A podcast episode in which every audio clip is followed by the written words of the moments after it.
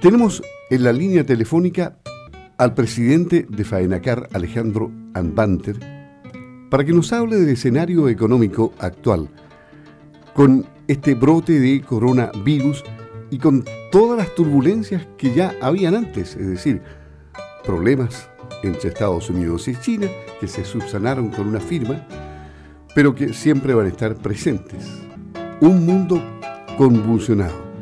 ¿Cómo se observa el panorama económico hoy día, don Alejandro? Buenos días.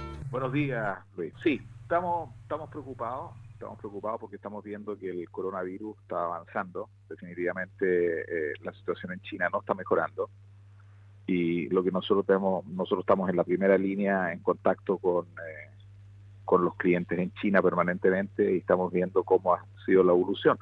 Lo que ocurre normalmente en China en la última semana de enero es que ellos entran a su feriado de Año Nuevo y cuando esa actividad ocurre en China, eh, normalmente las vacaciones son generalizadas y no es como unas vacaciones en Chile, sino que en China inclusive la banca prácticamente deja funcionar y se activa todo lo que es eh, restaurantes, hotelería, todo lo que es consumo. Consecuencia, se juntan normalmente stock bastante elevados de carne previo a la, a la semana de festividades que ellos tienen como Año Nuevo. Y en ese escenario, este año aparece el coronavirus. Y lo que ocurrió fue que eh, primero partió en Wuhan, ¿no es cierto?, donde la ciudad la cerraron completamente, eh, todo el transporte público también fue bloqueado y a la gente se le combinó a quedarse en casa, a no salir. Los restaurantes tampoco están abiertos.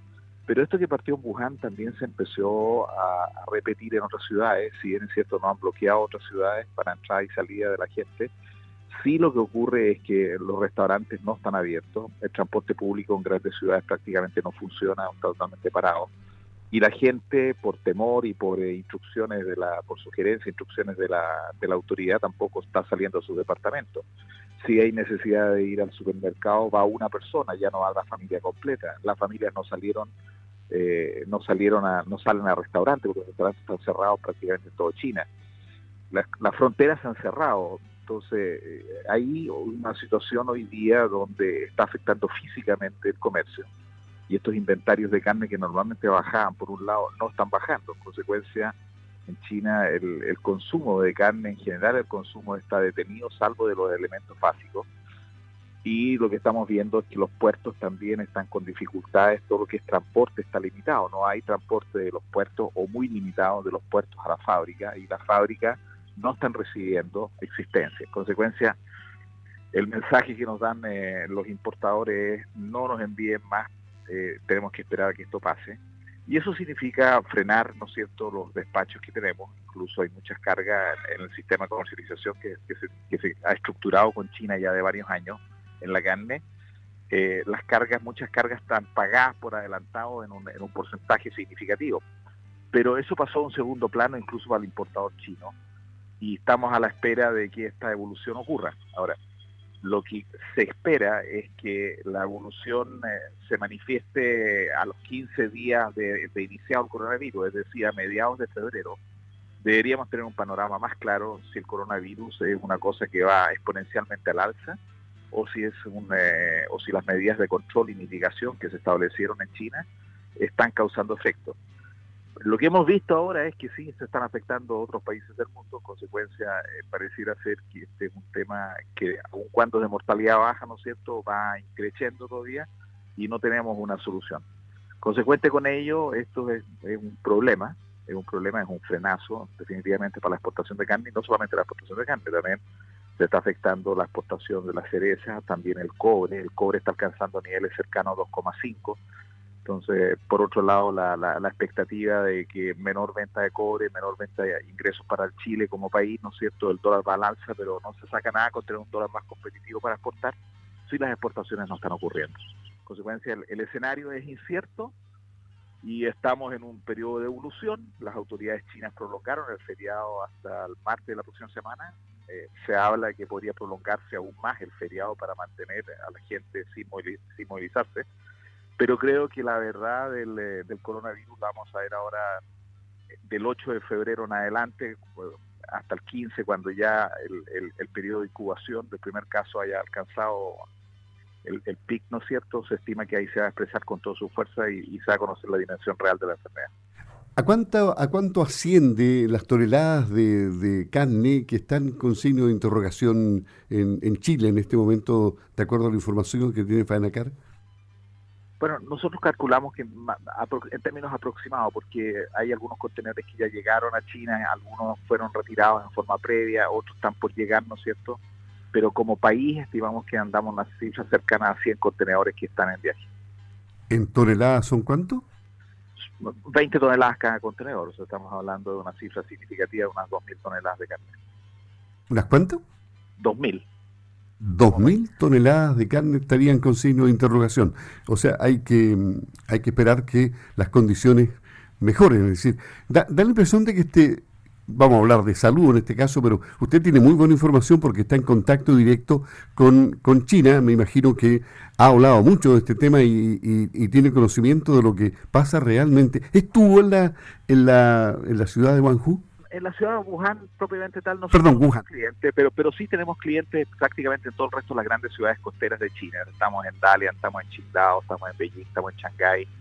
Eh, en consecuencia, hablamos con eh, en Jinan, hablamos con nuestro, con nuestros clientes casi a diario.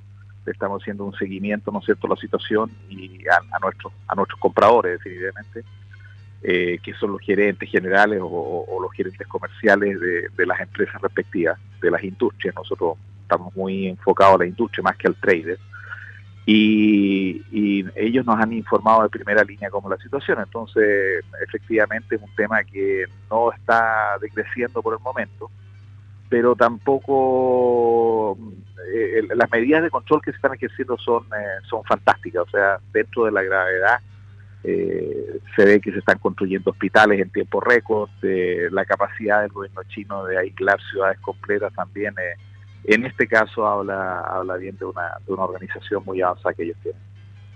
Bueno, esperemos que las condiciones mejoren, que este escenario incierto eh, no nos eche abajo la, parte económica desde el punto de vista de, del sector cárnico, pero hay esperanzas, ¿no? Que... Sí, sí, tiene mucha implicancia, tiene muchas implicancias porque implicancias negativas en el corto plazo y mediano plazo mientras esto persista, porque obviamente todas las exportaciones brasileras, todas las exportaciones argentinas, que son sobre todo Brasil, que es el mayor proveedor de carne prácticamente junto con Argentina de China, y que cuando nosotros hablamos de una cantidad X de contenedores como país, ellos hay que multiplicar eso por 100 entonces, eh, las implicancias es que seguramente vamos a tener un rebote y que la carne importada que llega a Chile, a Chile también va a bajar de precio. Toda la carne que viene de Brasil, si baja la carne que viene de Brasil, también baja la carne que viene de Paraguay. En consecuencia, eh, estamos eh, expectantes de que eso va a ocurrir en algún momento. Entonces, y eso coincide con el verano, que es el periodo de mayor oferta acá. Entonces, esto es un accidente muy complicado Habíamos tenido un año 2019 muy bueno para el sector productor también. Todos aquellos que estuvieron eh, con animales aptos para exportarse a China recibieron un sobreprecio significativo e importante. Las vacas en el periodo invernal y en la primavera tuvieron un valor extraordinario, histórico, que yo creo que fue una, una, dosis de vitamina también para los productores que, que tenían sus animales aptos para ser exportados a China y eh, del año 2018 que exportamos el equivalente a un 3.8% de la producción nacional, pasamos el año 2019 a prácticamente un, eh, un, eh, un, 12%. Y para este año las expectativas eran subir porque hay adicionalmente una planta nueva habilitada para exportar a China que es Frival, en la provincia de Valdivia, y eh, con eso completamos los principales mataderos exportadores, todos habilitados para China, y la expectativa era llegar a niveles de arriba del 20% equivalente de la producción nacional.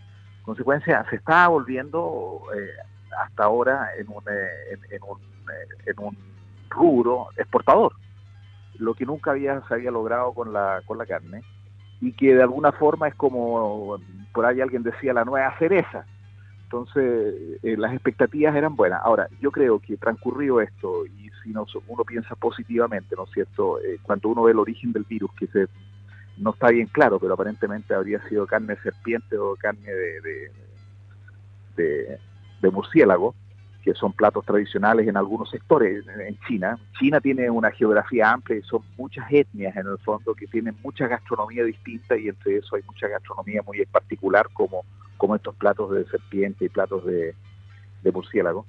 Lo que uno podría esperar es que las autoridades van a rigidizar el consumo de carnes exóticas o carnes extrañas y seguramente van a favorecer o va a haber eh, un incentivo, ¿no es cierto?, vía control de esas carnes a que se consuma más carne eh, que es producida bajo condiciones controladas, como la carne roja, como la carne de cerdo como es la carne de pollo. Ahora, también hay que recordar que la, carne de cerdo todavía está sometida a, una baja en las existencias de producción en China importante. Los chinos producían muchísimo cerdo y se calcula que prácticamente la mitad de su inventario fue sacrificado para controlar el virus, el virus de, la influencia del cerdo. Consecuente con eso, uno podría pensar, ¿no es cierto?, que la expectativa de futura, una vez superado el coronavirus, para la carne roja se mantiene intacta y habrá que esperar a que estos inventarios altos de carne que no están siendo consumidos a la velocidad que era regular en China se, sean consumidos y una vez que ha ocurrido eso, nuevamente empiece un tiraje comercial importante. Gracias, eh, Alejandro. Alejandro Anbanter, conversando aquí en Campo al Día con una visión completa, un análisis completísimo de lo que está pasando en el mercado cárnico en virtud a este problema del coronavirus. Que tenga un muy buen día. Hasta pronto. Igual para todos. Gracias, Luis. Hasta luego. Hasta luego.